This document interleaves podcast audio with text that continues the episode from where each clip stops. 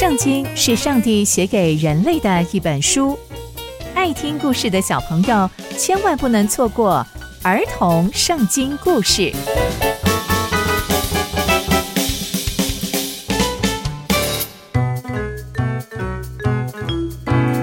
各位亲爱的大朋友、小朋友们，大家好，我是佩珊姐姐。小朋友们，今天佩珊姐姐要跟大家分享的故事是大卫给所罗门的遗训。我们在前一集中知道，所罗门成为新王的第一个挑战就是面对自己的兄弟来争夺王位。但所罗门王非常的有智慧，解决了这件事情。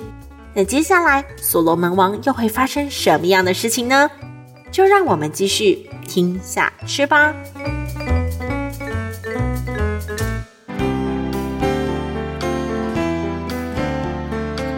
大卫的年纪越来越大，他也知道。自己即将要去见上帝，所以他就把所罗门找来跟他说：“所罗门，我即将要离开这个世界去见上帝了，你一定要坚强，做一个大丈夫，而且你一定要谨守上帝所吩咐的，要遵行神的道，而且要依照摩西律法所写的，谨守上帝的律例、诫命、典章和法度。”这样，无论你做什么，无论你往哪里去，都可以凡事亨通。而且，上帝是信实的神，他对我们家有很多很多的立约。上帝对我说过：如果你的子孙谨守自己所行的，一心一意，而且诚诚实实的在神的面前，就会不断有人做以色列的王位了。所以，你一定一定。要谨守上帝的律例。你也知道约押对我所做的，就是对以色列两个元帅他们所做的，你都了解。你也要照着我所说的去做，因为在和平的时候，约押杀了他们，像作战时一样，把战争的血染在他的腰间的束带，还有他脚上的鞋子。所以啊，你要凭着你自己的智慧。不要让他白发到老，平平安安的下到阴间，因为他真的做了许多不好的事情。你也要恩待基列人巴西来的众子，使他们呐常常跟你一同吃饭。因为我在逃避你哥哥押沙龙追杀时，他们呐还拿食物来迎接我。你要记得我今天所说的，知道吗？后来，大卫就这样逝世，跟他的列祖列宗同睡在大卫城里面。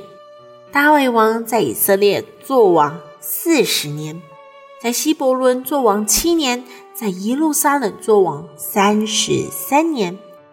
所罗门就这样坐在他父亲的王位上，而国非常的稳固，因为所罗门照着大卫王所交代的，遵行上帝的律法。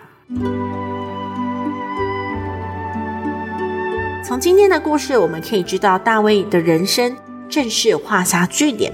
大卫王的人生可以说是非常非常的精彩。从年轻被上帝拣选，成为以色列百姓的王，到后来被追杀，接着被自己的好兄弟帮助约拿单，到后来又被自己的儿子所追杀，接着又重返以色列王的王位，到最后把自己的王位交给所罗门。大卫的一生如此丰富，一步一步跟着上帝。虽然过程中仍然有得罪上帝的地方，但大卫深知，如果不是上帝，他就没有办法在以色列中当王。小朋友们，我们要相信，我们的一生最重要的事情就是紧紧跟随上帝。我们听了好多好多大卫王的故事，大卫王也经历过好多好多的事情。无论是好事、坏事，他都经历了，甚至啊被自己的亲生儿子追杀，但他从来都没有放弃过跟随上帝这一件事情。这也使大卫可以成为大卫王。我们一起努力，一起努力读圣经，一起努力跟随上帝。刚刚佩珊姐姐分享的故事都在圣经里面哦。期待我们继续聆听上帝的故事，我们下次见喽，拜拜。